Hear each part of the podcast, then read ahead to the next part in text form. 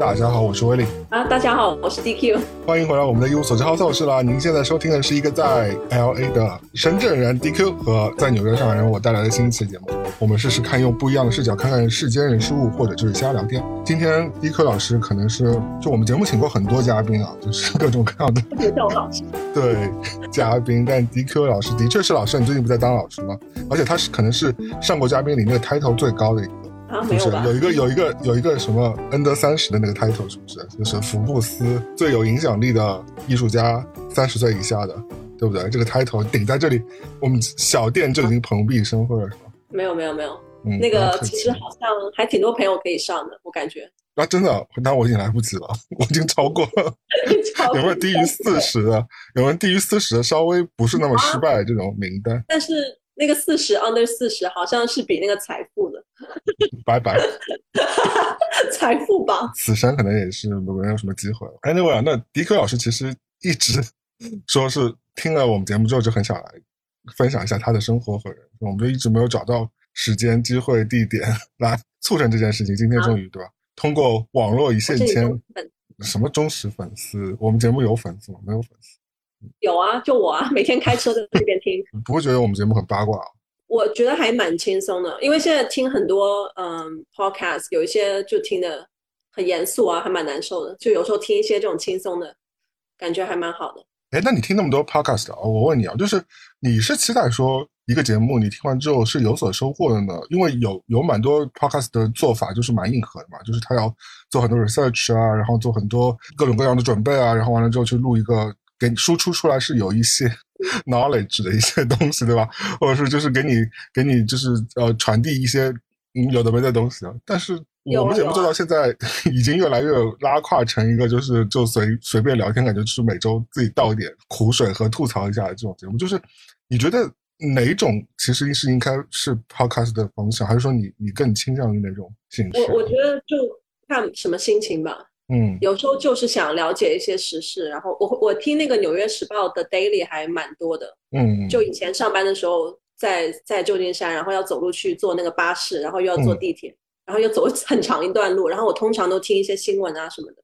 然后我听那个 Daily 还蛮多的，就感觉当时又呃那个新冠嘛，所以每天会有一些新的数据啊什么，实时的更新。但是。对，但是回到洛杉矶以后，就开车的时候，有时候会想听一下音乐，或听一些比较轻松一点的话题，然后我就会听你们频道。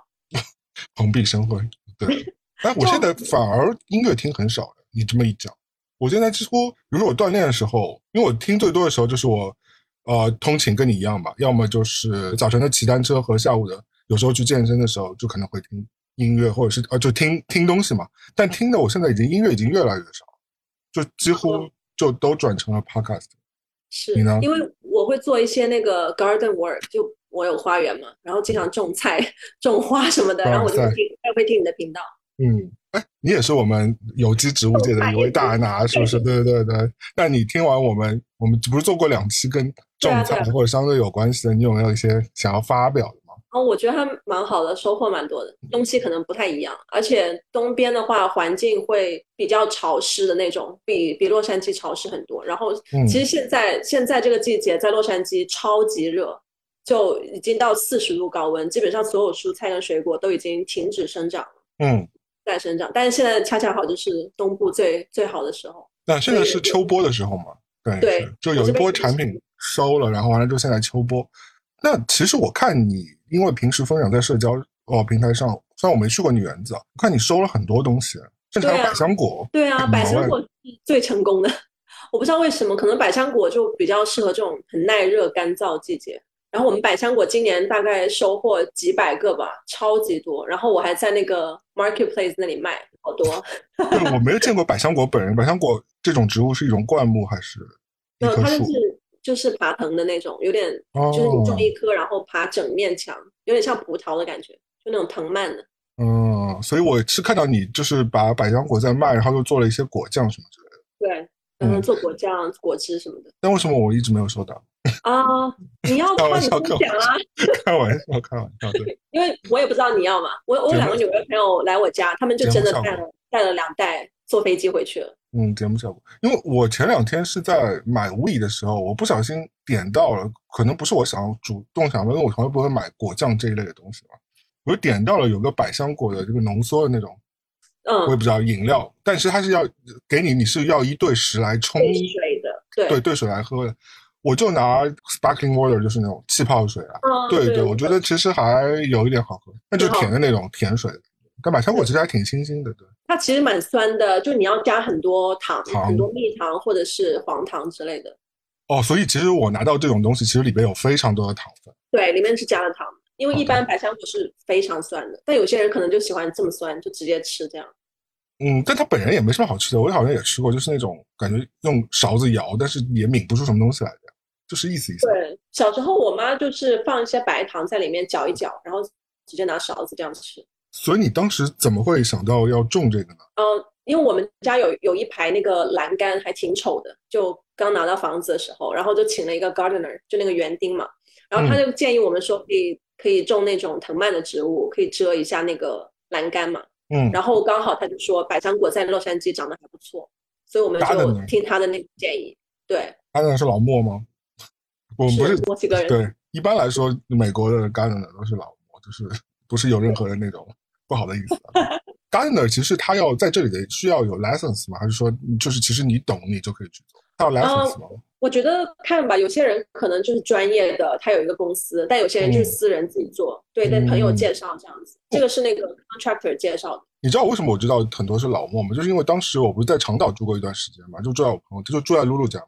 然后就是他们在长岛有个 house，呃，当时因为家里也有很多这种养护的工作嘛，因为你知道，你们房子不是在一个社区里的吧？算是在一个社区里，我没去过你家。嗯，一个小趟吧，不不算一个社区。但他们那种房子就好像是你有看过很多呃美国电影，他们那个社区是一个就是房子几乎都长差不多，然后。有一排街一排接的那种房子，然后连哦也不算连体，就是每个每个人还是独独家独栋，但是就是你买了那的房子，你就必须得，呃遵循那的要求，就是你得把自己庭院给收拾很干净，对吧？这是美国的一个规定，不然的话你会被业委会投诉的嘛，对吧？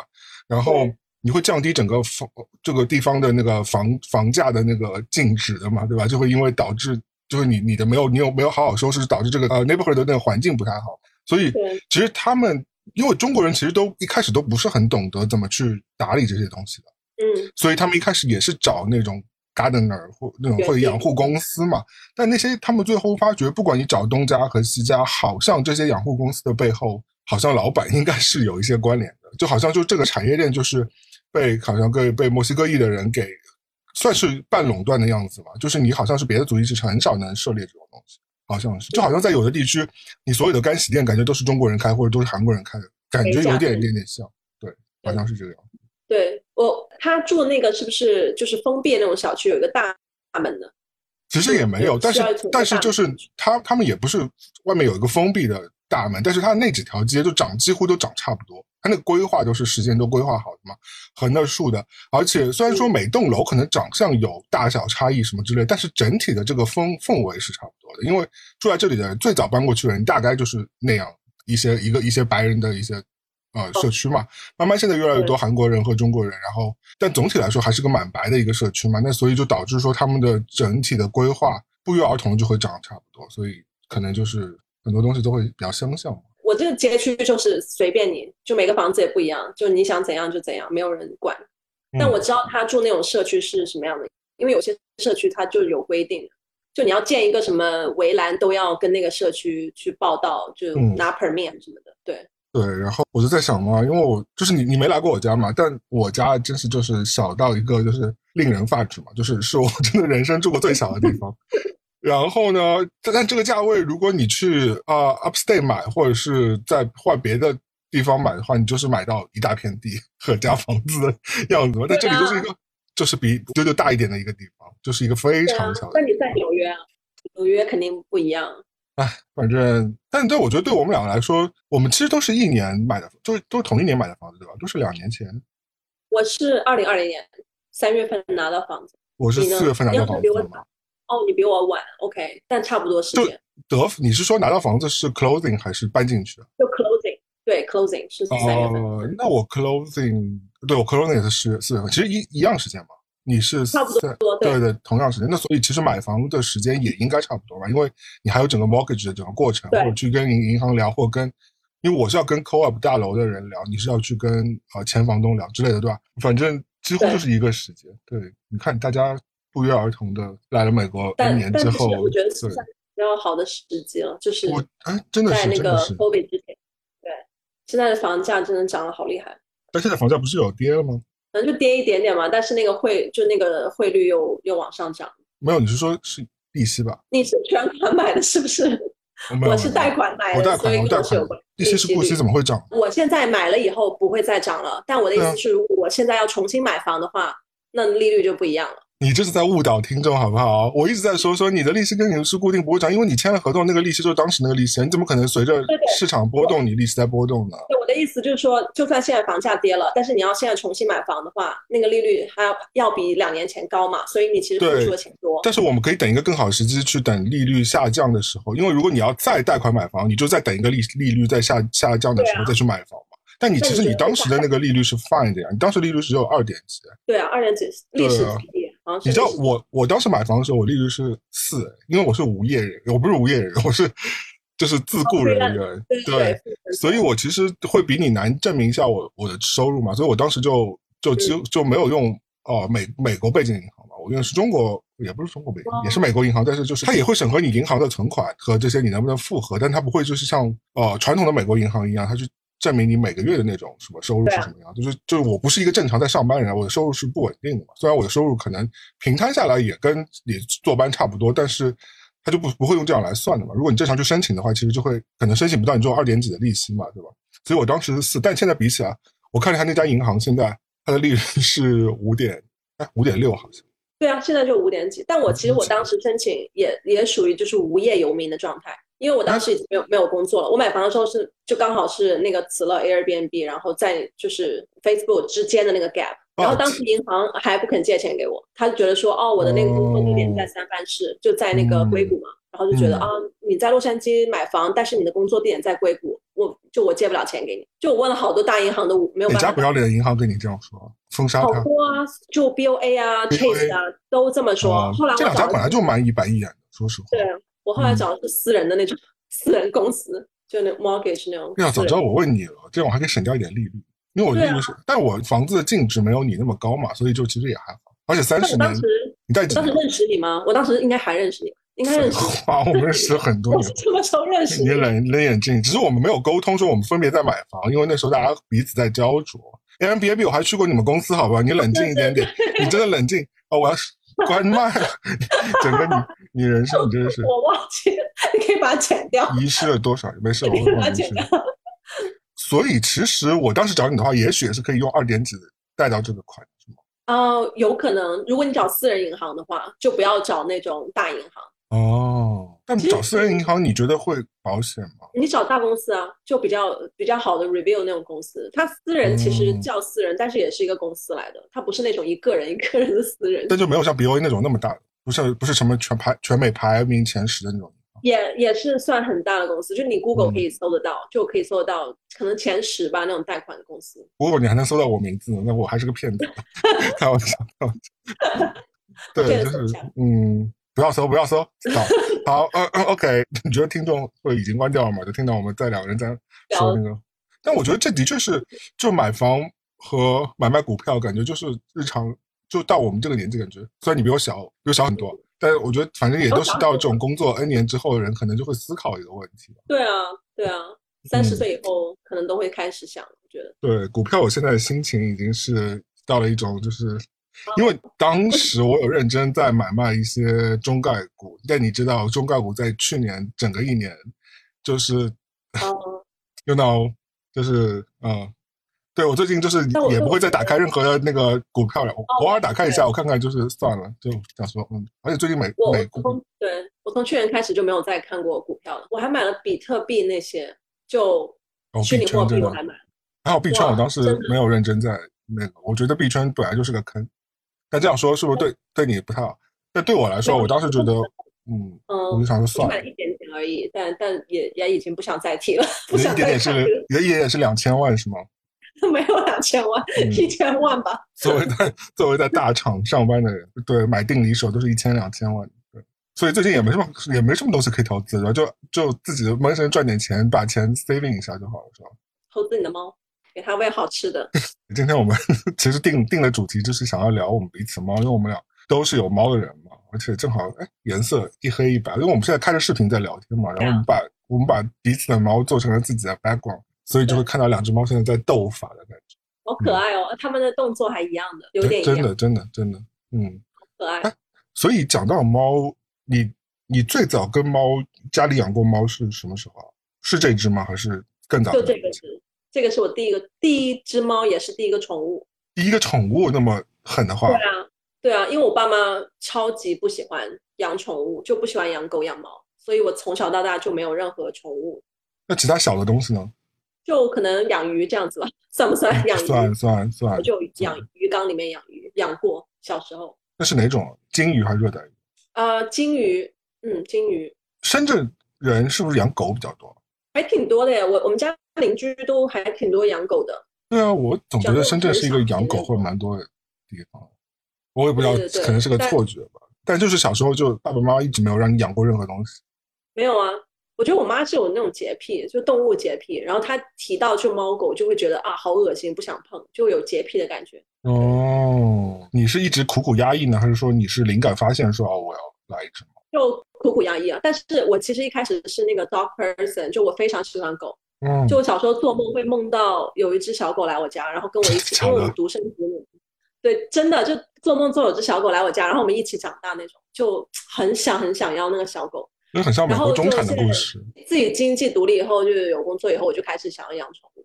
那因为就我我先生跟我两个人当时都在外面上班嘛，然后觉得养狗特别困难，又没有人遛狗什么的。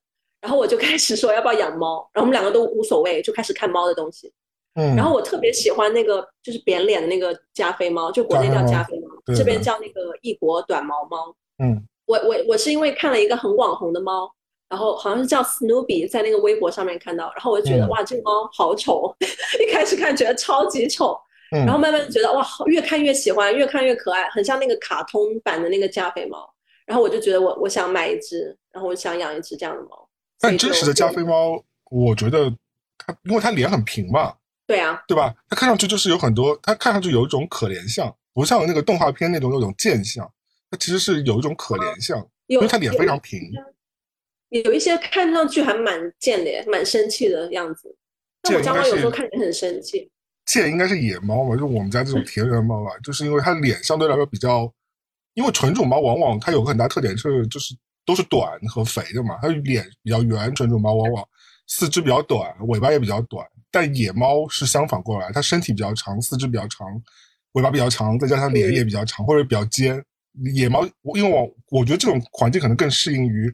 也许啊，在那个在那种物竞生存，它可能更适应于野外生存，因为更流线型啊。但家猫可能或者是那种纯种猫就不不需要了嘛，它可能就是它只要长得可爱，越可爱越不符合比例的可爱，就是越能吸引到人去培育它。我觉得这可能是有这种倾向。对啊，我反正我不知道，我就第一次见到这个猫脸这么扁，就莫名的觉得很可爱，然后很喜欢，而且我是飞去芝加哥。对，我在网上找，第一眼看到它照片，觉得好喜欢。然后他当时在那个 Wisconsin，就在芝加哥那边。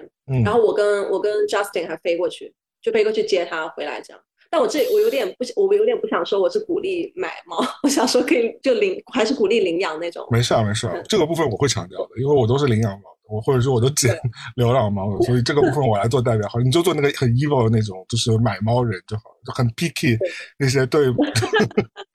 但你们就其实是去了一个育猫人的家里，对育猫的，然后他送到机场，然后我们在机场把他接回来。哦，但你有没有看到那个场他生活的场场景？只是你是在机场接的，可能是一个很可怕的场景，就是他们一只猫，对对对对，很多只猫那种有可能。嗯，这个感觉就会让别人想到一些嗯有点可怕的培育的场景，因为我之前看过一些国内的这种小狗、纯种狗啊、纯种猫的那种培育的那种新闻，就其实就觉得，就母猫生活环境很差嘛，然后就一直让它们怀孕，然后一直让它们生嘛，这样你才能经济利益最大化。但是我们就不要去想这些了嘛，对，既然你已经做了这件事情了，我们就不在道德这个制高点上来谴责你了嘛。既然你已经那个，但你拿到它的时候，它是几个月啊？拿到本来是三个月就可以拿走了，但因为我们两个一直在工作，然后很难抽时间飞过去，所以等到他五个月大的时候才去接他。他当时已经其实是有点大了。五个月其实是不小的一只猫，五个月几乎有有那么大吧？五磅吧，他当时接回来是四五磅左右。对，五个月其实挺大的，五个月基本上都已经。你还没有介绍一下这只猫大概的情景呢？你现在家里的这只小猫咪？对，我家小猫是白色加菲猫，嗯啊，然后它的名字叫 Sashimi，然后它今年七岁，七岁，好像跟你跟你家猫一样大哎，你家猫是七七岁，对，几乎对。然后我家猫超级超级迷你小，它只有不到八磅，非常小的一只猫，不知道为什么小不大的感觉。它是 female 是吧？我记得它是 female，对，对对对，那 female 稍微小一小只一点，正常的。但是我觉得八磅还蛮小的耶，我就有点担心它会不会就吃不了东西，还怎么样？它其实也不是很爱吃东西。其实我见到它本人的时候，我觉得也还好，因为我那时候有幸见过它本人。我觉得可能因为毛蓬松的关系吧，看上去超级瘦，就洗完澡以后就剩下骨头那种，但它毛很蓬松嘛，说看上去还圆圆。嗯嗯。可是我觉得纯种猫对我来说就要小心的一点是纯种猫，因为可能相对来说比起田园猫来说，纯种猫。更容易体质不良啊什么的，对，所以这个就是可能猫粮啊或很多东西要更精致一点，不像田园猫你这种可以随便出，它应该不会怎么样，因为它本身抵抗力什么感觉就要好。随便随便演。对对。但当时你拿到的时候，是你是你期待期待中的猫吗？因为是你选的照片，是不是？对对对，我觉得样子是我期待的，但是我觉得啊，它的性格跟我想象有点不太一样。它不是那种很粘人的猫，就我在网上看很多人说加菲猫是非常适合做陪伴的小猫，很粘人，然后很很喜欢玩什么的。但我觉得它就是一个很独立的个性，非常不亲人。我家猫超级独立的，而而且不太喜欢让人抱抱、让人摸摸，就有点好像很害怕人感感觉。我觉得他还挺 OK 的。哎，他他很奇怪，他对女性不太友好，他对男性比较友好。每次都是有男性来家里会好一点。我上次看到，因为我上次。是摄影师，我还有 Justin 嘛？我觉得他还行啊，他还蛮落落大方，他还愿意出来玩，他最后还去外面溜了一个。就是你抱不了他，你一抱他他就不行了，他就发脾气。对你抱不了。嗯，跟那个这个倒是跟我们家现在那个，因为他也不喜欢被人抱，你就非常明显感觉到他虽然会主动过来蹭你或者躺在你旁边，但是如果你一旦抱他，他就要大概五秒钟他就要挣脱了，然后受不了这个。哦。我对我家猫也是这样，而且你碰它，它也会有点不爽。嗯，你是因为从小都不抱它吗？没有啊，我就一直很想抱它，就那种追着抱它，然后它会想逃的那种感觉。追到它想。而且它的粘人程度还跟季节有关。就如果是啊冬天的话很冷，屋子里面很冷，它会想跑到那个床上去跟你就依偎一下子。但如果夏天它完全不想碰你，它也不会来你床床那边，嗯，就不会想要蹭你。所以为什么我一直感觉你在？社交媒体上呈现出来，你跟他关系非常好，其实好像他也没有很在乎你的感觉，都是假的。嗯，对，应该是演出来的。猫奴吧？对。嗯，那养了猫之后，你觉得最大的区别是什么？对你生活，或对你个性或各种方面？我觉得住家里面有有一只宠物，其实对那个夫妻关系还还蛮好的。就有时候吵架会想到，哦，那个情绪会不会影响到我家宠物？因为我家猫其实蛮蛮敏感的，就如果我们两个吵架，它会想要躲起来。然后如果有有一次吵得比较厉害，它会会发出声音那种，就会啊，就会很就会叫，就觉得很不喜欢。对我就我很不喜欢你们这样子，就它情绪还蛮还蛮容易被就是敏感的那种。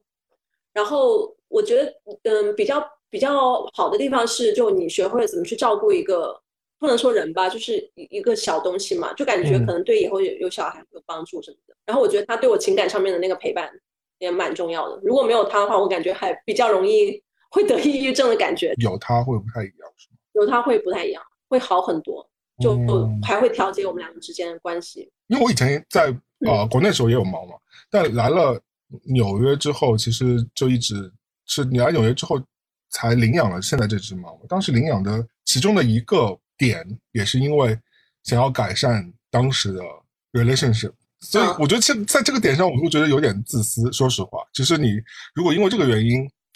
就好像你说我因为这个原因去我去生一个小孩，用小孩来改善你们的情感关系，其实是蛮幼稚的。就是对于我来说啊，就是我觉得蛮幼稚。但是其实说实话，它又能的确是能起到一些蛮积极的作用的。对啊，对的，对，说我小时候没有宠物嘛，嗯，然后我就想养宠物，但是就养宠物之后发现它其实能调节很多这个人那个情侣之间的关系，家庭里面的关系，嗯，我觉得它其实蛮大作用。但我好奇一点是，那其实你也没有把它作为你们接下来养 baby 的一个预演，其实是两种，没有啊，完全没有啊，嗯。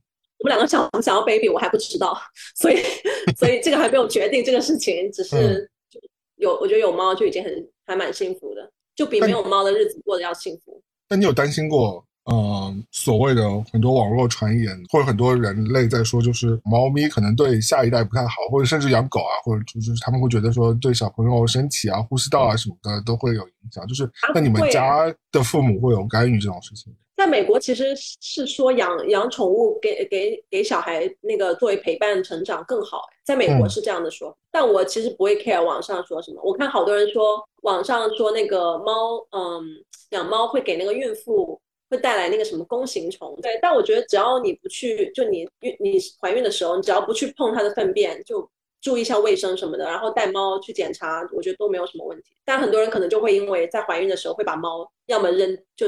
弄就遗弃了，要么就放到别人家里。这种这种，我觉得太不负责任了。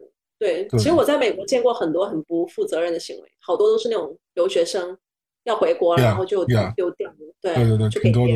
其实我有一个不同的发生在我自己身上，但我觉得其实 maybe 可以作为一个大家的参考。其实我跟我其他有些朋友一样，其实我是一个严重会过敏的人，我是一个过敏很严重很严重的人，就是我严重到就是。我有段时候每天都是要吃过敏药来抵抗，因为如果你家里环境其实跟家里环境大小也没有太大关系，只要是你跟这只小猫咪身处在一个环境当中，你几乎都是会过敏的。而且因为对于我来说，过敏源可能是在于说花粉，可能在于说呃灰尘，还有最大一个就是对于宠物的毛发或者是它的那个唾液分泌物，我会我会过敏。所以其实我对猫毛我是非常敏感的，我就是大概。我进到一个环境当中，如果我对这个东西过敏，我几乎就是瞬间就可以反应出来，狂打喷嚏和就是眼睛开始红肿之类的。对对对，嗯，我一开始是真的觉得是挺麻烦的一件事情，因为有时候真的过敏到非常难受，你甚至吃了药，可能这个改善的过程也没有那么快嘛，就是没有那么快，就是让你自己反应给降下来。所以有时候你也会觉得啊，就是是不是一个很非常恼人这个事情都是因为猫引起的。但后来其实。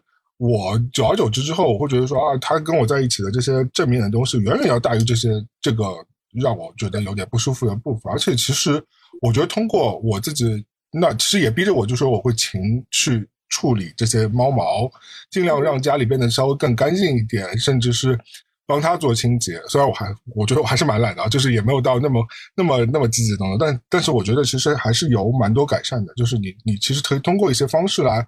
让这个事情变得更好的，包括其实吃药的话，其实我也跟医生聊过嘛。医生说吃过敏药是 OK 的，然后但是呢，就是你就第一，你注意量嘛，有基本上现在市面上药就一天一粒嘛。另外就是每一种过敏药的可能成分是不一样的，但它的效用可能几乎是一样。那其实你就是换不同品牌的吃，就不要一直盯着一个。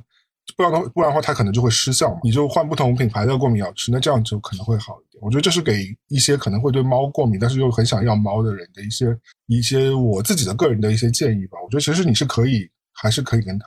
我觉得日常注重清洁蛮重要。对。我有买那个 Dyson 那个空气清新那个什么空气清新器，嗯，它是可以就吸那个猫毛的，就空气里面的那种猫的。什么叫那个技术叫什么 HEPA 什么还是什么？反正它有个技术，反正对对对，也不只是 Dyson 呃独独家的，但是它是一个 standard 感觉，就是如果你的吸尘器或者是你的空气过滤器到了那个标准，你是可以过滤掉那些东西。但是我觉得，哎，Dyson 为什么提到它那种东西？就是那那家英国的那个知名的。吸尘器厂商对我其实不太用它的那个过滤器，过滤器是我买它的电风扇都会有自带的嘛，但是主要还是它的吸尘器，因为我经常会，那的确是可以吸出很多毛来，因为猫和狗的一到脱毛季那个脱毛，因为你们家那只也是也算是中长毛的，对吧？超级夸张，我们家算是短毛了，都已经脱成这个样子，我就很难以想象，而且就是有到了一两个换季的季节，它们真的是很狂很狂，我觉得这个尤其是夏天。对，夏天脱毛很严重。所以迪克刚刚提到那个 D 开头那个品牌的吸尘器是是真的是有帮助，我也是亲测是其实有帮助，或者是你可以买一些相对来说质量比较好的，有这个我们刚刚讲的这个对于毛发或者是宠物的这些东西是有是有个标准，就高于那个标准的一个吸尘器，应该都是可以解决这个问题。对我，我有个朋友，他非常爱狗，他自己本身养了两只狗，然后他又去做那个 foster，所以他家现在有大概有五只狗，然后两只猫左右。对，但是他本人也是过敏很严重，对那个狗毛啊、猫毛，所以他去打那个针，就每个月打一个针。嗯，然后就是你每个月打打到后面，可能就有就身体会会有一点免疫那种感觉。嗯嗯嗯。但那个就可能比较就比较 hardcore，就 就比吃药更那个什么一点。但可也可见他对猫咪的喜爱和对小狗的喜爱已经超过了一切了因为以前我们老是觉得说，其实好像是猫的毛或者是皮屑引起的过敏行为嘛。后来好像根据权威的一些报道说，其实是是因为它们舔毛。是猫咪舔毛，然后完了之后舔完之后，唾液就粘在那个毛皮上面，然后唾液就会散发到空气当中，因为它它唾液当中是有种什么酶什么之类，是那个玩意儿导致整个就是你这个 environment 就会就会产生过敏源，然后其实你要解决是那个问题，而不是说是光光的毛发和灰尘的问题。但毛发和灰尘本身也是会导致过敏，因为你去一个粉尘地大多的地方，你势必肯定会过敏，所以我觉得这些都是你自己。就是日常注意一下，但唯一不要做的事情就狂给猫洗澡。但这件事情是对猫是不 OK 的。你也许以为这样可能会缓解你的过敏，其实但对猫是百害而无一利的。猫是不能狂洗，它不喜欢的。对猫，你一年洗个一次两次，其实已经很了不起了，因为其实它自己有会分泌一些东西，而且猫平时说实话真的，它自己毛发不会太少，除非换季的时候我会看到有一些毛屑，因为如果干的话，它可能会我我家的猫就会有一些毛屑。或者有些像可能像头皮屑一样一些东西，但是它就是那个那个季节，你定期帮它梳掉，其实就 OK 了。但一般一般来说不会有太大问题。而且，嗯，我记得以前我的在国内一个宠物医生是个台湾人，他就跟我说，他说你要知道一点，就是呃，动物的自愈能力是比人类强很多的。所以就是很多时候呢，就是其实你哪怕你平时疏于照顾一丢丢的话，就不要太严重啊，不是那种就是太。太疏于照顾，只是说你平时没有那么细心的话，其实也不会有那么多事。因为小动物它们在大自然那个状况，可能都会在比你在家里的状况有严酷一百倍。那它们其实也是能够面对。那所以其实它们自然会形成一些自我的保护和自我认知，它们这是它们的本能。所以你有时候也不用过度的去照顾和过度的担心它，其实不用太担太担心。但是这也会导致另外一点，就是说，因为猫咪它可能忍痛的这个。能力对能力很强，所以你要小心一点。就是你可能你每天至少也要去关心他一下，看看他怎么样吧。就是他有时候不一定会真的到你面前来展示给你看他哪里疼哪里。就是有时候，比如说我我也会碰到，就是说，因为我们家猫不太不出门的，家里也没有什么东西可以可以伤害到它，它家里都已经是王了嘛。但是有时候它可能嗯去玩那种猫抓板，可能会把自己爪子给弄劈了什么之类的。所以这时候它也会出血，所以你要看看它到底是那种是啊。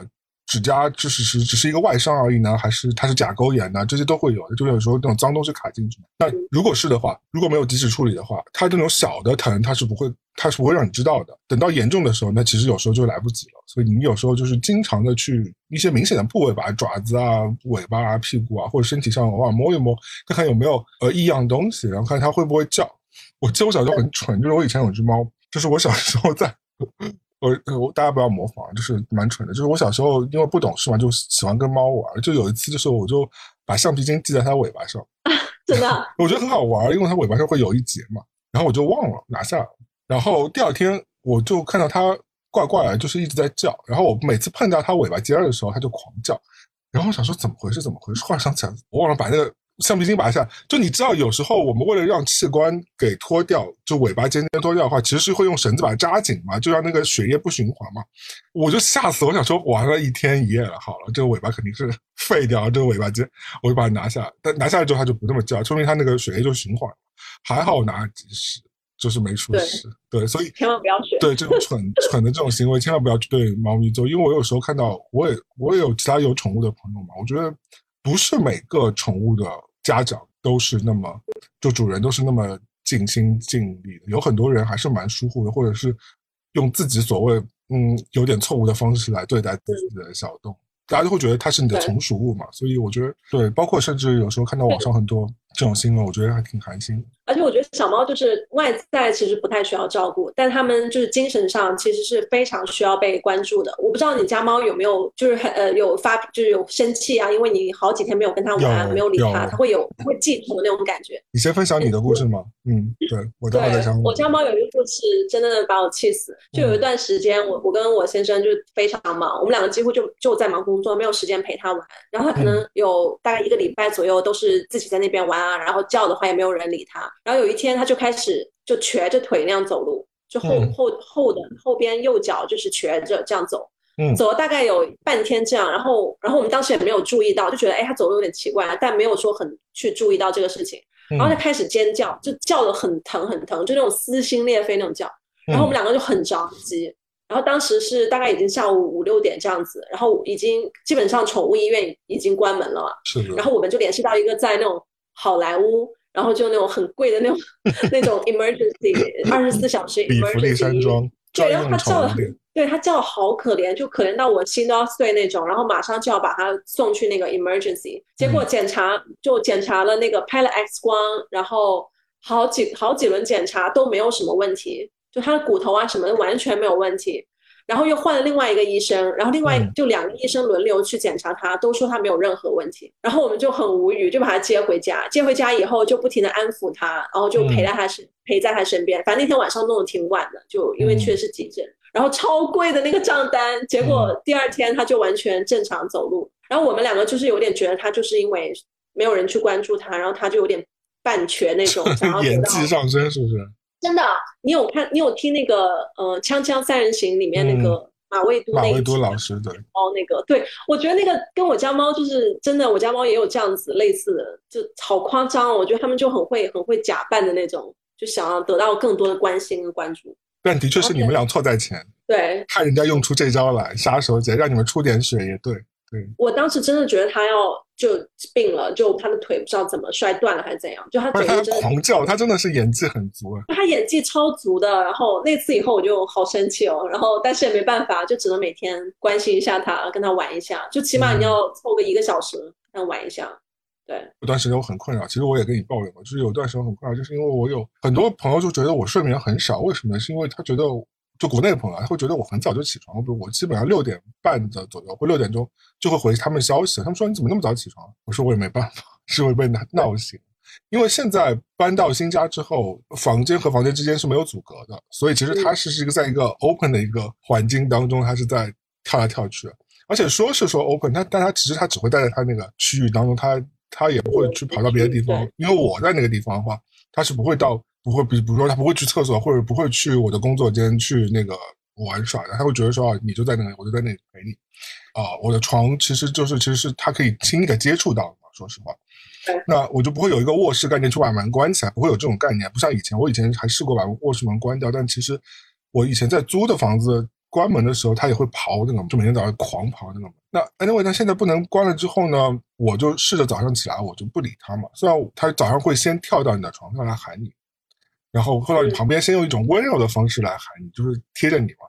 因为它平时它是有自己一个猫墩子，不是那种猫床，它是一个半高，大概有五十厘米那么高的一个，感觉是印度做的那种墩子，就是还蛮软的。其实是给客人做，但是他一看到它就霸占那个墩子。他平时有那个墩子会睡，他也把那个墩子当床，他从来不会跟我一起睡的，就我也不想他跟我一起睡，就是大家各自安好就好了。但是他摆早上都他会先到床上来喊我。他先用温柔方式先躺在你旁边嘛，然后 对，但躺着躺着，他先躺在你脚旁边，然后看你不理他的话，就躺到你脸旁边。比如说他就会，他也不会正脸看对你，他就用那个屁股来就是那边蹭着，那你就会觉得很烦吧？而且他会时不时的，你可以感觉到他他用眼睛在看你嘛，然后就看你说这个这个这个蠢货怎么还不起来？该喂正了好不好？怎么还不来喂正？好，就是有段时候就是我还是不理他。就是一般来说，我有时候就是我想说，好啊，起床吧，喂你吧，喂你吧，因为他每他每天早上会得到一个猫罐头，他只有早上可以吃到那个猫罐，其他时候是那个猫的干粮嘛，是我给他配好猫粮，但是早上是可以吃到猫猫罐头，所以他很期待那个猫罐头，而且每天是不同口味的。如果你每天固定一个口味的话，他就要回你发飙的，就是你得换不同牌子和不同的口味。那我有阵子就采取忽略法，因为我有些朋友跟我说，你太惯他了，你就是应该就是坚持自己的立场，就是不要起床，这样的话你反而你可以培养出他的那种就是不要闹你起床那个那种习惯嘛。我说好，我试试看吧。他看我不起床，他就开始找一些我的软肋嘛。而且因为我跟你都是很喜欢养花养草的人，对吧？就是明显家里都会有很多植物。对。然后他做的事情呢，就一开始先去咬那些。他觉得没有毒，他很聪明，我觉得他就猫很知道什么植物是有毒，什么植物没有毒，就我都不知道，但他知道的，所以他往往会把有他，因为他很喜欢啃草嘛，所以他会把有些没有毒的植物先去啃掉，所以他会去咬出那个植物的沙沙声，那我就知道哈，他在啃了，他往往他他啃完那个植物就肯定死掉了嘛，就就就断断头断尾了，那我就得起来管他，一开始我还喊一喊，他就不停掉了，久而久之我喊了，他知道我不会起来的。他就会那个下死手。那久而久之之后呢，家里能被他咬的没有毒的植物，基本上都已经被他摧残完了。他就知道这一点是我的软肋。到后面，这第一次斗法嘛。那第二次斗法呢，就是那那那些植物都没有了啊。接下来家里都是一些他不他他也不愿意咬的东西了。就他觉得那些植物本身就是有毒的，或者怎么着，或者我会把放在离他他够不到的地方嘛。后来他做的方式就是太贱了，他就从那个花盆里嘛，因为有时候有一些花盆里是有那个石子的嘛。有一些雨花石啊，或者有一些小石子，因为它是跟花拌在一起，他把它抠出来，而抠一个小小的石头，然后在地上就是啪啪啪啪就在那地上打，好可爱哦。对，就是打到就是这这都是声音。然后你早上六点多，你你想你不会，就你如果你不起来阻止他，不把这个石头拿走，他是不会停止的，直到你起来喂他。可是他不不去你的床，你不会觉得啊，我好想让他再来我的床上。一把抱住他，他上床是第一步，对吧？他他的床不离，他就去咬植物，咬植物是第二步，第三步就玩石子，因为石子这件事情是正常人都是受不了的。你想想，家里有个人一直在地上用石头就是拨来拨去打墙，就疯掉了。那如果他上来我的床上，我会我我我就会因为他醒来，然后会一直抱着他不给他走那种。但是要看什么时候啊？如果他是比如说七点。钟左右或者七点半左右，我正常会醒的时间，我想说就算。那有时候是五点，五点钟把你叫醒。对他就是饿了，他就觉得说不行了，这个这个人肯定要起来给我开罐。他有时候就我还是觉得你家猫好可爱哦，因为我家猫从来不是这样。然后另外一件事情就是，我觉得它是在一直在教育我，就是因为我有时候会小出差嘛，如果大出差的话，肯定会经常就会让让朋友来照顾。对啊，你经常出去玩，我就想说，你家猫不会记恨你吗？我小出差的话，一般是只是会选三个晚上。我我觉得三个晚上是个极限，就三个晚上它可以自己待在家。我觉得是。那你回国怎么办？回国的话，就交给朋友。目前好像没有碰到过这个状况，好像很久没有回国了，感觉。上次回国的时候，上次常回国的时候，对象在，所以就是他会照顾。OK，我觉得反正也也还好，也有我们邻居啊，或者说我其他的在住在附近的朋友也也有猫嘛，所以其实他们也是可以帮忙照顾。但我我我一个宗旨就是，我尽量不会让他去去外面。就去朋友家，或者是寄养到哪里去。对我也不会让我家。他因为他应激很强，所以，对，我想说还是让别人来吧，这样他可能就稍微好一点。但是就会你就会欠别人人情嘛。所以，但是小出差呢，我想说也没必要一定要让人来，因为他其实不管是呃那个处理屎尿啊，或者是就是它自己猫砂盆啊，还是它的食物，其实你只要摆足，基本是够的嘛。而且我有摄像头可以看它到底死活没有嘛。然后呢，小出差基本上都是碰到情况，就是我一回家。它就要骂三个小时，就开始撒野，会撒野，他就过来一直狂叫，就是他看到我进门了，从那一刻开始，他就要开始就是像那个泼妇开始骂人，你知道吗？说你怎么还不回来，把我丢在这里？他平时是不会不不太会叫的，就是它几乎在家里几乎是不太叫的，除非它想要吃东西什么的。但是它一般我出差回去的那个前三个小时，或者是第一次是一整个晚上它就在叫，后来它习惯了，它知道我偶尔会出门了。他就会至少叫三个小时，就是一直在就是骂骂咧咧，，you know，就是那种。我我因为我家猫，我都几乎很少出门了耶，就因为它我们。我也不太敢出门啊，我现在就是不不敢出门啊。对，就是不敢出门，好怕它。对，因为我还会叫朋友来住我家的话，我还要给，就我会给他们钱让他们住，因为毕竟就要照顾我家猫，还蛮不方便。因为洛杉矶很大嘛，你开车啊什么都会有点远，所以我就让朋友住我家，我会给他们钱。然后每次旅游我就要找人，我还要找人，然后我还要想啊怎么办？就每天去旅游，还会想啊我家猫会不会就不小心开门没有关上逃出去？会不会？对，我也有时候会想啊。对，我就每天都会想这个问题，想得我好紧张。外面我我就会想说，这这个人会不会自己把自己在家吊死啊，或者是卡到什么东西？对啊，因为他经常会有这种蠢事情。我最怕就是我家猫，就是有些有些人没有把门关好，然后就因为没有养过宠物的人，可能不会知道你开门一定要马上把门关上嘛。嗯。因为我有朋友就是他家猫就是因为嗯这样子，然后就走走掉了，就不见了，走到外面。因为猫其实是有点蠢，没有狗那么聪明。呃，我觉得也看吧，就是因为我不知道你们家，因为可能也因为你们家环境一直大的纽约嘛，这种小地方，嗯，就一般英斗的猫，它的活动空间是非常非常小。而且如果它又不是那种社交性格的话，其实它只要出了门，它其实就是对它来说是一个完全陌生的环境。所以它其实一般来说，对我们家的猫来说，我抱出去，我只要一抱出去它，整个肌肉是紧，它就根本。而且我我还带它去过。草坪，它那么肥的一只猫啊，就是它基本就是出门之后就直接趴在地上就不动，什么都不动，也不吃也不喝也不动，就是一直在那趴着。所以就是这点我不是很担心。我以前也有忘了关门的经历，我有一次啊是因为从国内出差回回来吧，就是嗯，也是就是我是在倒时差的时候，所以我早上睡不着嘛，我大概就是两点还是三点钟，那时候还住曼哈顿的时候，住住黑尔斯科顿的时候，所以我就我就开门下楼去那个。去想买 CVS 买一个什么什么鬼东西吃吃或者什么，就是睡不着嘛。好，我出门的时候好死不死忘了关门啊！我那时候没有意识到嘛，还好 building 嘛，就是那种有人看管的 building。说实话，他也逃不到哪里去，他顶多逃去消防门嘛。但消防门也是关起来的，所以他整个走廊除了电梯之外都是封闭的嘛。呃，但我我不知道我没有关门嘛。但我等我回回去楼梯的时候，我就想说，我怎么这个门门口有一坨什么东西在看我？因为我。出了电梯之后，我觉得怎么地上有什么东西在一坨？因为我们家猫的颜色就是接近屎的颜色，就是那种狸花猫的颜色，你知道，就是可以，对，可以跟那种灰色背景墙啊或泥沙石啊完美混在一起。我想说，怎么有坨东西在那？就发现它就在那 等我，它可能就出来，但是它它又不敢走远，它在那等，就很。那还挺好的。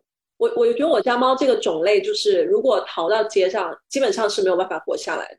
没有，我觉得现在我们家的猫都不行，都不行。对。而且它也不会过马路，就被就野外猫其实是会过马路的嘛，就街边街边流浪猫，但是家猫出去可能就被猫就就被车撞死了。这是个废物啊，这是个废物本物啊。所以我超怕的，我就心里面总是幻想它会就就很紧张，它会跑出去。嗯，house 的确是，我会觉得 house 出门都会逃出去几率多嘛，因为你窗窗门门比较多一点，对，又前门又后门又院子的，然后又那种又窗的。如果它平时习惯去院子里玩，那就可能胆子更大，就会。对我，我是从来不会放他出去，现在都不会放他出去，就让朋友在我家住。我很紧张，我每个门就可以开的门出去的门，我都要贴一张超大的纸，然后上面就会写的 cautious cat，就会写很大的字。然后在那个窗也是，因为我超怕，就是我有朋友会忘记做这个事情。嗯，这个还是一个蛮称职的妈妈，对，不想的。但你有摄像头看他吗？没有，我只有外面的摄像头，但我外面摄像头可能也照不了，就街边照啊？因为你们家比较大，所以可能要装摄像头来说装三百个吧，可能是家里各个角落装嘛。嗯，因为因为我想过，如果说他真的跑出去的话，你如果找不到他，你会更就你会更难受。他是死了没有？他是现在在哪里？他是对，就是在饥饿，被人欺负。我觉得那个感觉好难受，你可能一辈子都没有办法就忘掉那个感受。我小时候有有有掉过一次毛？如果你这样讲的话，就是联动到我那时候在上海的时候，因为那上海时候我有两只猫嘛，一只也是跟现在这长差不多，一只梨花，一只小黑。小黑是我有一次去我住在衡山路的，当时住在衡山路的我一个朋友家里的时候，在他院子里，他跟着我上楼了。一只小黑猫，大概我捡到它的时候也就只有两三个月吧，然后它就很乖，就一直跟着我。然后想说，好吧，都已经跟到家里了，都跟跟进电梯了，我能不收养它吗？那后来就把它养，绝育啊什么的都都挺好的。然后后来小黑呢是一个胆子比较大的猫，因为它从小就跟着我嘛，而且你都知道它会跟着我 进电梯了，所以它性格比较外向和奔放。所以呢，只要有机会，它就会想要去 explore the world，you know。所以有一次我记得是我当时的对象是忘了关。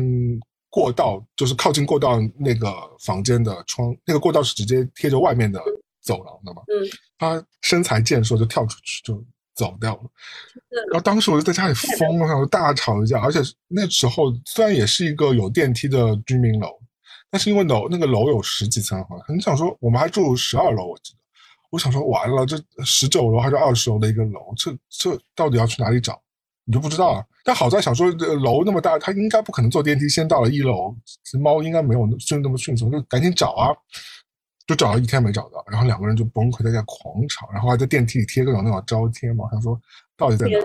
后来第二天有个人敲我们家门，就说你们来看看，就是是不是你家猫？十九楼的一个人，然后我们就上去看，在电梯间里，就是电梯间叫什么？哦，消防通道，消防通道，对吧？就是你消消防走廊那个那个消消防间里，那个它就躲在那个门的缝，就一直在叫，可能肚子饿了吧。而且它走失过两次，第二次我就知道了，我就告诉大家一条规律哈，如果你是在这种楼房里的，因为它是不会逃去一楼，它猫是会往上走的，猫不会往下走，一般来说。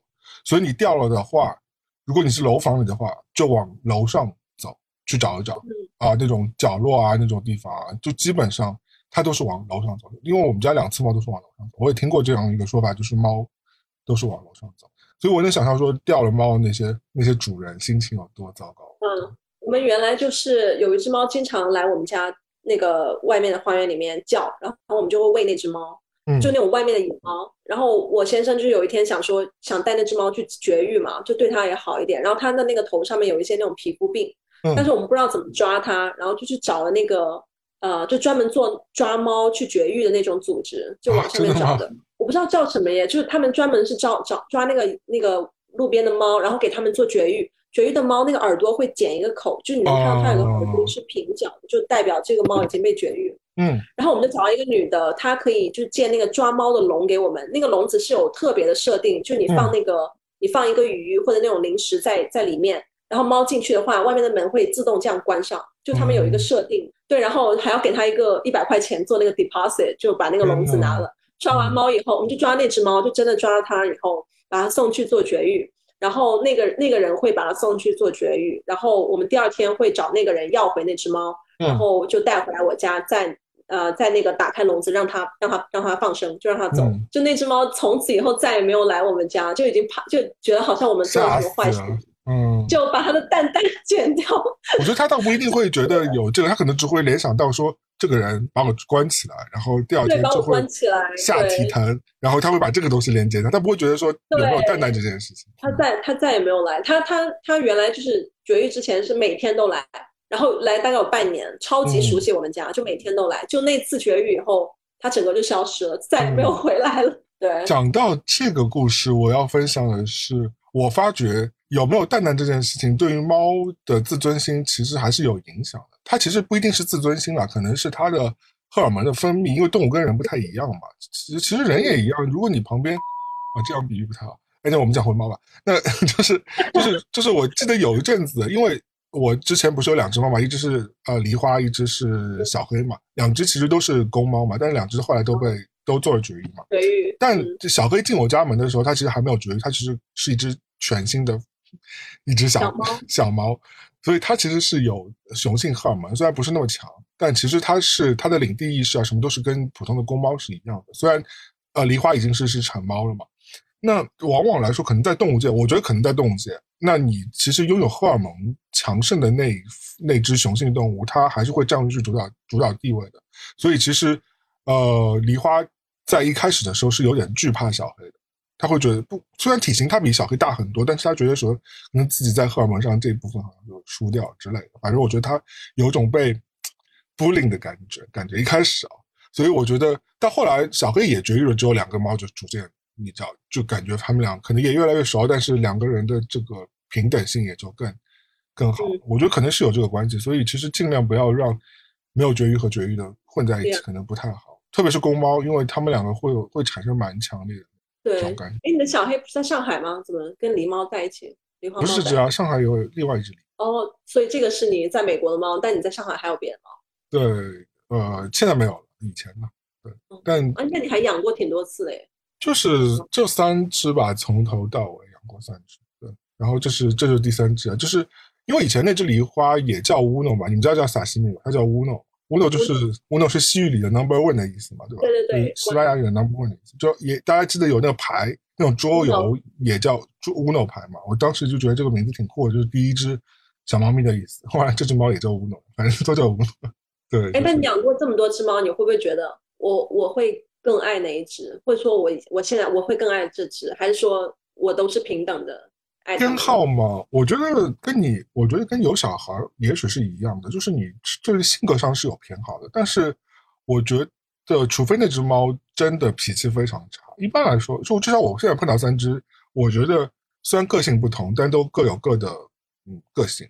但总体来说，对我都还是你能感觉到猫咪对人的爱。因为我前两天看了 Netflix 一个新出的一个猫咪的一个纪录片嘛，我忘了叫什么，就是好像叫猫咪什么什么什么，反正之类的。因为 Netflix 就是最近最近不是出了很多这种类似狗和猫这种观察的，他其中就提提问所有的那些猫主人，他说你觉得猫，甚至是有些猫的那个养育专家，他就问那个你觉得猫对人是有爱的吗？有很多人是会 question 这个问题的嘛，对吧？就会觉得说。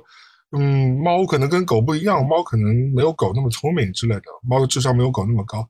你对它有付出这些感情啊什么的，猫会会给你这样 feedback，就会有没有这种对你的爱。其实结论 虽然他没有直接回答说猫是对人类有爱的，但是他会觉得说猫会对人类产生一还是会有一种很强羁绊。就所有的主人的回答几乎都是一样的。就我觉得我也是说不清楚说。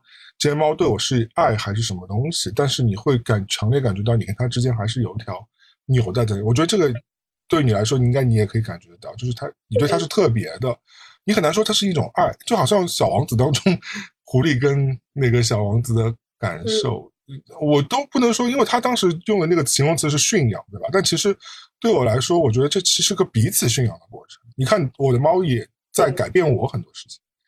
或者我在改变它很多事情，但有时候就是你们是一个还是 compromise，对吧？就是一个互相妥协和互相容忍和互相就是相伴的这样一个过程。但这种过程，嗯，大多数情况是甜蜜的，不是不是一个 annoying 的一个状态。你呢？你觉得呢？对，对对对，嗯，不是很多人说狗狗就很像你是它的主人，但是猫就像你是它的室友，大家都是平等的关系。对的，对的。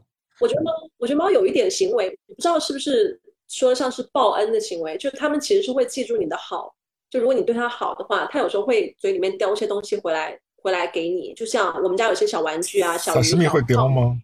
对啊，它会啊，它就会每天晚上就叼到那个床床前那种，好像说哦，这是我的礼物，想送给你的。然后我看那个 TikTok 的视频，好多人。的猫家猫是放出去养那种，他们会真的拿那个，嗯，这我知道，那个老鼠叼回家那种就被吓到，主人被吓到。我觉得这这个是一个那种报恩的行为吧。那乌诺好宠啊，乌诺从来没有叼过什么，他只有小时候他有一只跟他睡觉一起睡觉的小青蛙，他小时候还蛮可爱，会抱那个小青蛙一起睡觉，然后他有时候会叼来跟我们一起玩，就扔到床上来，想要跟我们一起分享。长大就再也没有，长大就这一切美好的这个都没有，长大就变成一只非常讨人厌的中年猫。然后，他他唯一有的，我觉得有个技能，就可能就是，我觉得他至少是知道他名字是什么，因为我不会叫他乌诺嘛，我叫他咪咪嘛，就是 你知道是一个是一个很很，但是他官方名是乌诺，但是我平时在家里不会叫他乌诺，就会叫他咪咪。我想说乌诺也太反人性了吧，就是咪咪猫猫咪就叫咪咪就好了，反正家里也只有他一个人。然后我觉得他最大的一个技能是我拍沙发，他是会定，他会跳上来，他会他会过来，我说哎过来坐好吧，他就会过来。或者有时候晚上我在看电视的时候，他就会选一个离你最靠近你的一个位置，哪怕这个空间很小。比如说我我是半躺着，旁边有两个沙枕头什么的，明明这个地方是也不够他挤的，他就是一定要挤进来，然后完了就在那儿。虽然他也不喜欢被你抱，但是他喜欢跟你怼在一起，怼一会儿。大概大概是这样。哎，其实我家猫还可以就认识几个几个字，哎。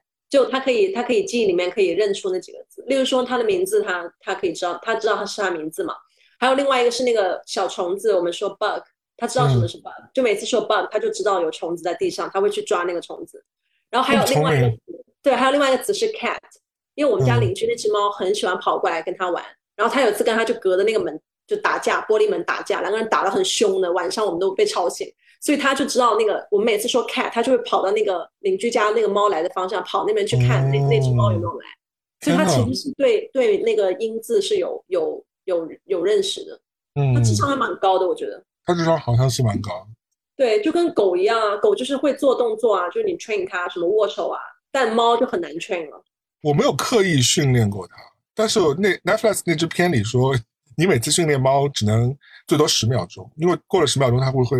Lose attention，就是他就没有这个，他就不会关注到一切东西。嗯，但我是没有刻意想要去训猫做任何事情的，所以我也不想它。我其实它没有才艺，我也我也烦。但你你这样讲，我觉得你们家猫真的很厉害，可以听字那个。对啊，我觉得好厉害哦！就我们每次说看，它都知道是有猫来了，它会去一个方向去看那只猫。我觉得它特别厉害。嗯，我想我想输了握手之类的就超级难。我想想，我家猫还有什么特别技能可以打败你们家猫？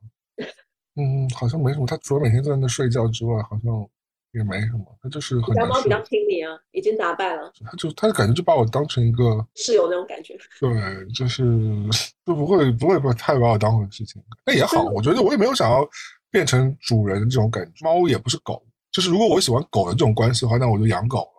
对，而且我本身说实话，我为什么会养猫？就是我知道我偶尔会出差，另外来说，我本身就是不喜欢那么多 attention。嗯，就是我可能我也希望我跟他就算共处一室，我们各做各等的，对，各有各自空间。对，而且最近他也会有时候会烦我，就是因为我晚上有时候会最近在练琴嘛，所以琴就会很吵嘛，也会只会吵他，不会吵别人，他就会觉得很烦嘛，就一直一抬头会啧我嘛，你知道？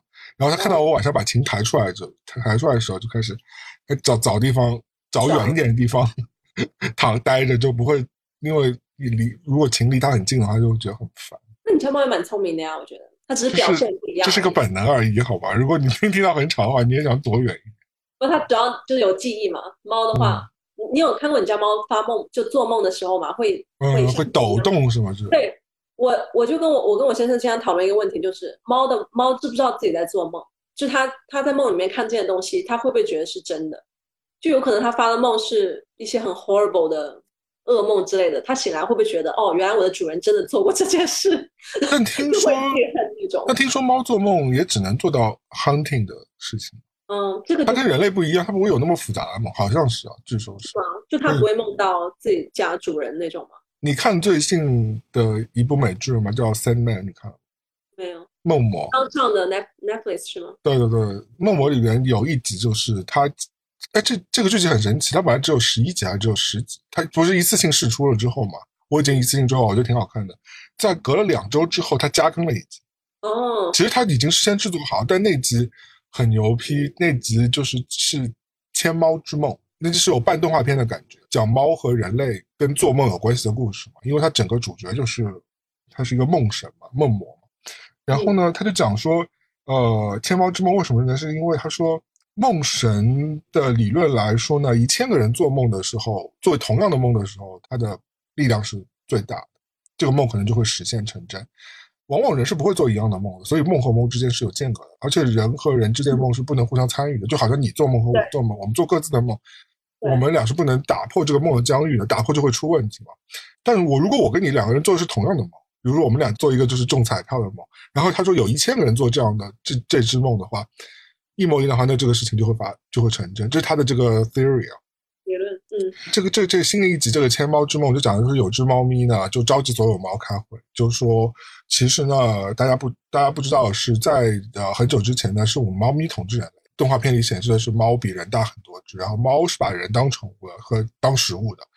然后呢，直到有一次，呃，人类觉醒了，有一个人号召了所有人类去做同样的梦的时候。那这个关系就颠倒过来。那后来，这这只小猫咪就会号召所有的猫，就说开会说我们也要呃做这个梦，对，我们要去做这样一个梦，然后让这个关系再次重新颠倒回来嘛。但这是一个很很，我觉得是有点哲学的这样一个一个思辨的一个过程，但不一定是一个，也是一个幻想的故事。但我觉得其实其实是挺有趣的，而且而且其实你也可能知道这件事情并不会发生嘛，但就是对，就就讲的是这样的一个故事。所以联系到你刚刚讲的，就猫会不会做梦，就是因为我。前两天也也听了一个理论，说就是猫和狗做的梦呢，就是不会有那么具象化的一个东西。对，但但是主要根据研究，它主要做的梦还是跟 hunting，就是跟狩猎是有关系，就跟它，所以它那个动作我们都看到过嘛。猫咪那是应该是做梦吧？就是他们在梦深度睡眠的时候会抖手和抖手，和头也会抖，尾巴也会抖什么之类。他说其实也许就是他们在狩猎这样一个过程。对但是我家猫从来没有狩猎过，家猫的话，它做的梦会是狩猎的梦吧？抓虫子，因为它从来没有狩猎。抓虫子也算啊，或者你给它玩那个红点，那个也算啊，就是红色激光笔也算啊。哦，对，激光，它它算是啊，那都是狩猎啊。对，我记得我有一次，我那时候还也住在，也是住三十几街的时候，我有次早上起来，我就发觉家里有只鸟。因为纽约窗其实都是都是不能开的嘛，就那种公寓的窗都是不能大开的，它只能只能开一个小缝嘛。因为我可能为了防止大家跳跳楼自杀，因为纽约抑郁症太多了嘛，所以纽约窗其实不能开。我们晚上那时候睡觉的时候就开了一小小一个口，然后呢，因为那个因为在曼哈顿其实是个闹市区，你知道，其实就是一个很嗯，就是很没有生态环境的一个地方，对吧？就是一个大都市。然后呢，我们早上起来就看着房间里有一只 finch，finch 是雀雀哦雀。呃，可能是文雀之类的，我也不知道，反正就是我们查了一下，反正就是在英文里它就叫 finch。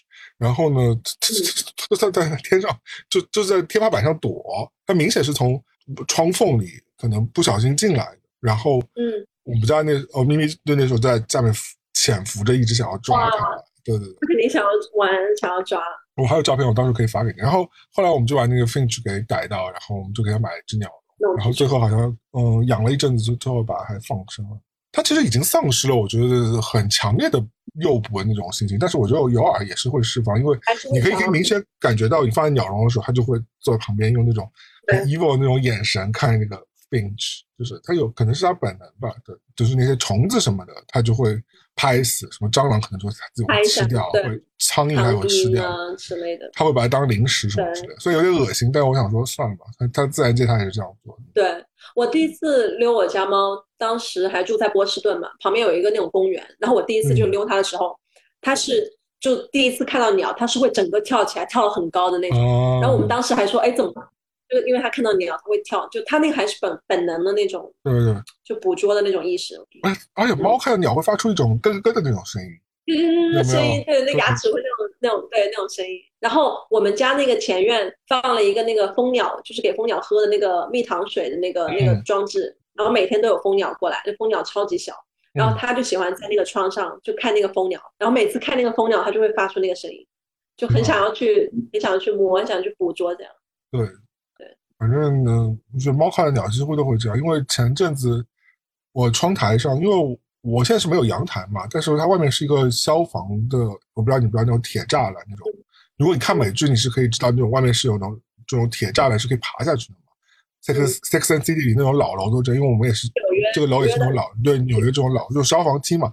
但消防梯也不可能光只有那个梯子嘛，它也是有个每一层也是个平台的嘛。那个平台虽然小小的，一般是不允许你站在上面的。但是呢，会你偶尔可以放一点杂，其实也不允许你放杂物的。但是我是不要脸，就放了一点点杂物，放了放了几盆花什么之类的。对，但是在我去之前呢，就有个房东啊，就我之前那个屋主在上面放了一个空的花盆，它是那种长形的花盆，但是是那种高的花盆，那口呢是是方的，然后它整个花盆是非常细长的，它是横放在那儿的。我当时想，为什么放一个花盆呢？我本来想把它扔掉，后来把我把它拿回来一看，里面有只小鸟，嗯。就是那种斑鸠，有那种就是 morning dove 吧，我们就叫，然后就是比鸽子体型小一点的一种一种鸟，它就会在里面产卵，而且它每年都会回来。所以去年我是看到那只小鸟，后来我不知道它怎么样，我就把它放回去了。而且那是小雏鸟，只有那就比小鸡可能还大，还小一点点那种鸟。然后今年我其实我就没有去管它了，但我就会一直觉得其实是有，就是斑鸠的 couple 可能会飞来，在那个，我想说应该有吧。可能过了几周之后，我就我就。听到窗台上有鸟在叫，然后猫就在那儿趴着看，然后就发觉有两只明显像鹌鹑色的那种，因为斑鸠长大之后身上是会有珠啊珍珠一样的斑纹的嘛，啊黑褐色和黑色的羽毛再加珍珠的斑纹，然后呢小雏鸟是什么样？小雏鸟就是那种你知道很丑的，跟那个鹌鹑一样，丑的。对，它就是有两只鹌鹑一样大的雏鸟在那就在叫，它可能那天也可能也是天热，它就出来晒一晒，然后这个猫在那趴着，跟看电影一样就在看它。而且平时窗台上也就会经常有松鼠，因为我们那儿这区环境还是不错，经常有松鼠，就是猫跟松鼠就会两个人就隔窗对望，然后公主就会会对会挑衅它，对对，因为松鼠反正胆子挺大的，松鼠还会发出那种很很尖叫那种声音去挑衅那只猫，因为我们家也有后院也有吗？对，松鼠好那个声音好好奇怪哦，对啊，从来没有听说过那种声音，所以其实养猫还是有很多各种各样的乐趣在这，对。但是我觉得吧，养猫真的还是要比较慎重考虑。就如果没有办法一直养下去，还是不要养。这是一条，这是我们给刚刚讲过，就是你要有责任心的这一条嘛，我觉得另外一条，我觉得我们俩其实都还没碰到，是我也是我最担心的一条，就是可能要面对说它的消亡这件事情，对吧？所以这个东西我不知道，我现在都不知道我要用什么心情。我尽量不去想吧，因为猫其实还能活挺久的，可以活二十二十年吧。那是比较理想的状态啊，我觉得就是，就好像说，那都说人可以活，还可以活一百岁呢，但我不会想说我会活一百岁。那你想勉强活到七十岁，就就一个 average 的一个年纪就可以了。那 average 对于猫来说，可能就十五左右吧，家猫的话，如果它不生病啊或者怎么着。所以其实我想说，它已经在这里过完了一半的年纪了。嗯嗯，还蛮快的。所以我不知道。那一刻到来的时候，要要怎么样去面对，或者是我也没有办过宠物葬礼，我也不知道怎么去解决这一切的问题。对，来的时候再说吧。我跟我跟我先生就 Justin 经常跟我说，我们 Sashimi 可以永远的活下去，can live forever。我们经常这样说。他很乐观，他很乐观。嗯，因为他养过，也养过猫嘛，他也有猫就是去世了，也是也有这样的经历。他这种日常都会哭的人，如果 Sashimi 去世的话，他可他可能要哭两个月了。不想这么早想这些。的确，所有事情、所有的关系、所有的 存在的事物都是会消亡的，所以我们也要坦然去面对。一无所知，好色。最近好像领养挺难的，在特别是在纽约，因为之前 pandemic 好像在至少在纽约地区，我那时候露露好像他他们当他们当时想要领养一只猫咪的，就是非常就是有猫就被就被拿走，有猫就被领。这样子啊，我觉得这边好像还蛮简单的耶，领领狗、领养狗呃猫。我觉得还有关系，是因为纽约 City 其实流浪猫几乎是没有。我可能在 LA 还有看到过有流浪猫，但纽约 City 里几乎是没有流浪猫的，它就是有就会被剪掉会收掉，就是不像上海或者是北京，我住过这两个大型，或者或我之前在 LA 待过一阵的，我觉得至少这些城市你是街上可以 pop up 到一些猫的嘛，我觉得。去 Montreal 也玩的时候也是，就是你坐在那儿，或日本也是啊，就是你你坐那儿就会有流浪猫可能会经过你，或者就是闲庭自若，它就是一个自然的环境嘛。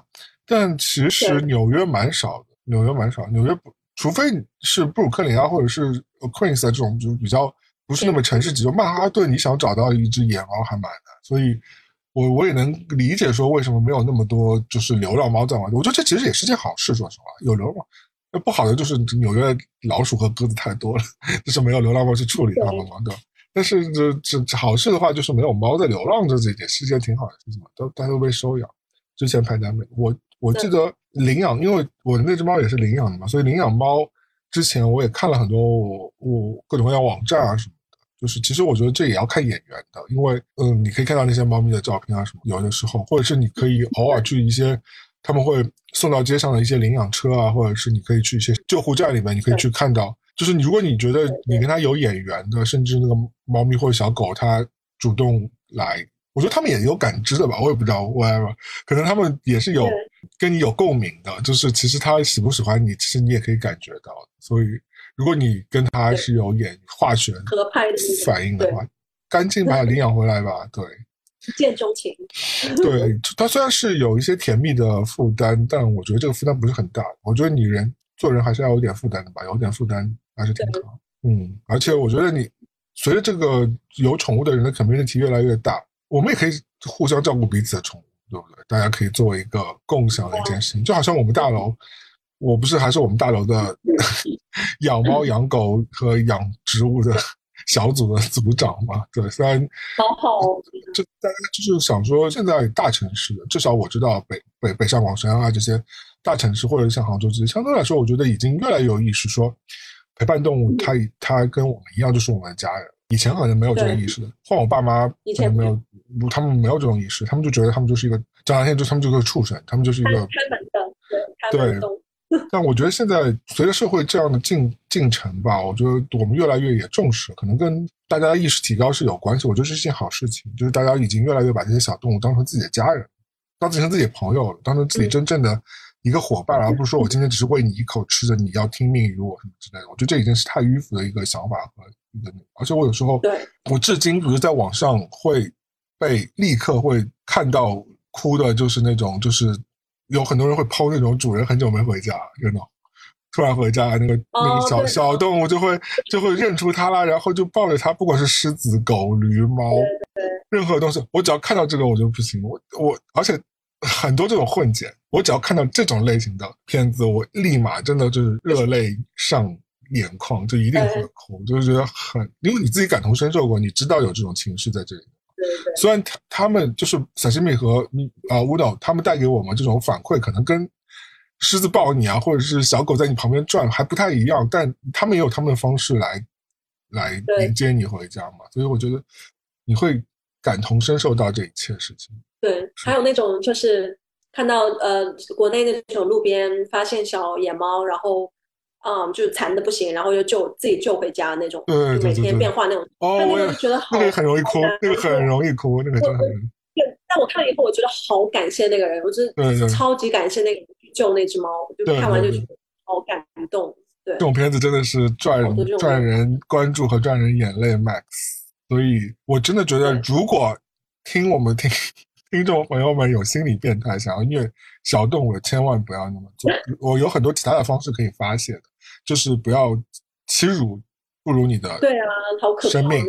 不管是人还是小动物，因为他们可能面对你的时候，他其实是信任你的一个状态。有很多小猫小狗，它其实非常信任你的，哪怕是小鸡、小鱼什么、小乌龟什么，它其实大家都是有感知的。所以，我我觉得生活是挺压力挺大的，就是有的人可能蛮 enjoy，就是就用一些暴力的手段 来解决一些内心压力。我觉得每个人都是有压力，所以但是但是你可以换一种方式，不要用这种凌辱不如你的一些生灵来。来做一个发泄口，尊重生命。嗯，我觉得就我们尽量能 挽救一位是一位，哪怕你今天不喜欢他，就我就很多人说你不喜欢他，你就让他去嘛，你就让他，你也不用杀他，也不用那个。我前两天也看到一个一个视频，就是一个老大爷就走在街上，然后市场上有人在卖鸭子嘛，有一只鸭子就躺在那里，然后这个老大爷就莫名其妙去踩踩了那个鸭子那个头，很重的一下。我也不知道那鸭子有没有死掉，但我那当我看那个新闻，我说为什么？Why？怎么有对啊？怎么有这些人？I don't know why，就是心里很对，就不要这样。就是我知道大家生活压力大啊，各种各样的东西，而且我们的也所谓自己是万物之灵，那万物之灵你就更应该就是尊重别的东西啊，更应该就是我。但我觉得这真的跟多少年大家彼此之间教化、彼此之间这个的教育的这个提升是有关系的，就是你多多。多了解这些事情，你可能也是会有更好的感知。我相信，就是哪怕我爸爸妈妈、我妈和我爸以前都不觉得宠物是家人，当他们自己养了之后，他们自己有了小狗之后，他们其实你让他们今天去做这样的事情，他们也做不出来的。我相信啊，就是我觉得这只是一种，是一种，就是你人心还是可以被教化的。但我觉得很多东西，对善待动物，自己心情也会好一点，自己自己的那个精神上面也会。另外，就是再次呼吁一下领养替代购买对吧？对。但如果真的就是也呃，就是你情到浓时，你买买也没事。但是就是确保说我们去一些比较正规一点的，不要去那些就是对吧？对对对。因为有的时候，其实你有时候一些错误的购买行为也会导致一些不太好的事情，对那些小猫小狗，他们就会遭受一些可能不太好的待遇啊。虽然我是购买，但是我还是鼓励鼓励领养。对对。然后我是怀着愧疚的心情购买。也不要愧疚啊，都已经都已经。都已经做了，就我觉得也没有什么好愧疚。只是我觉得我有很多朋友小，就是他们就是喜欢这个有品种的小狗，因为狗跟猫还不太一样嘛。因为猫咪，我觉得田园猫你养一养可能还会好好看的，就你不用管猫咪的品种，因为田园猫可能养着养着也会肥肥胖胖，当然过肥也不好了，过肥对猫健康不好。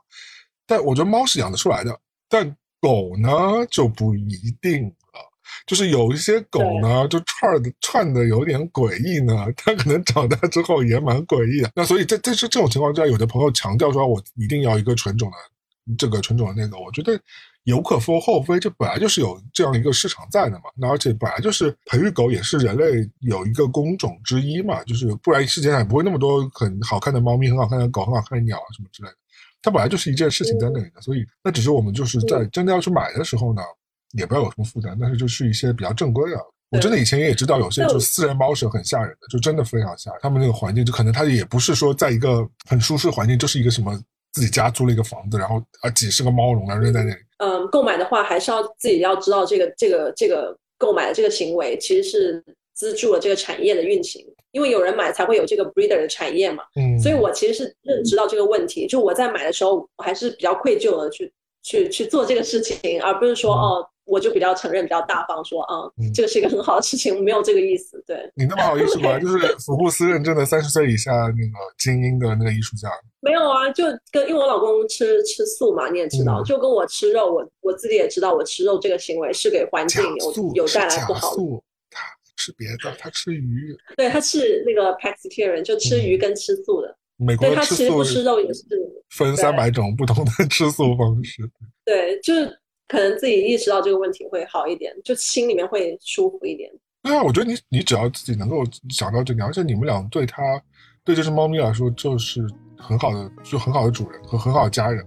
所以你们很爱他，很照顾他，给他创造尽可能给他创造很好的环境。我觉得这这这这就够了，也不要有太多负担了。就是也不要说我们今天尽量说领养代替购买，但也不是说绝对的事情，大家自己看着办吧。我们今天就差不多聊到这里吧，放放你去过周末，好的。嗯，那如果大家喜欢我们节目，记得关注我们，或者希望听到我们乱聊什么话题，分享什么故事，有什么问题，都请随时随地的留言给我。我是威利，我是 DQ。嗯，记得一定要关注我们节目。我们是一无所知 House，下期再见，拜拜，拜拜。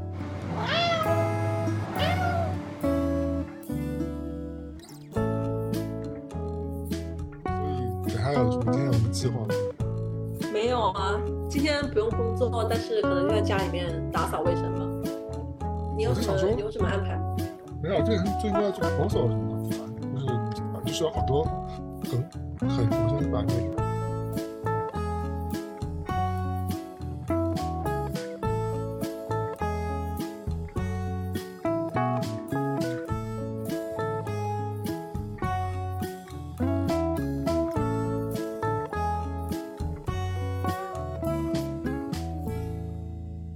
咪咪。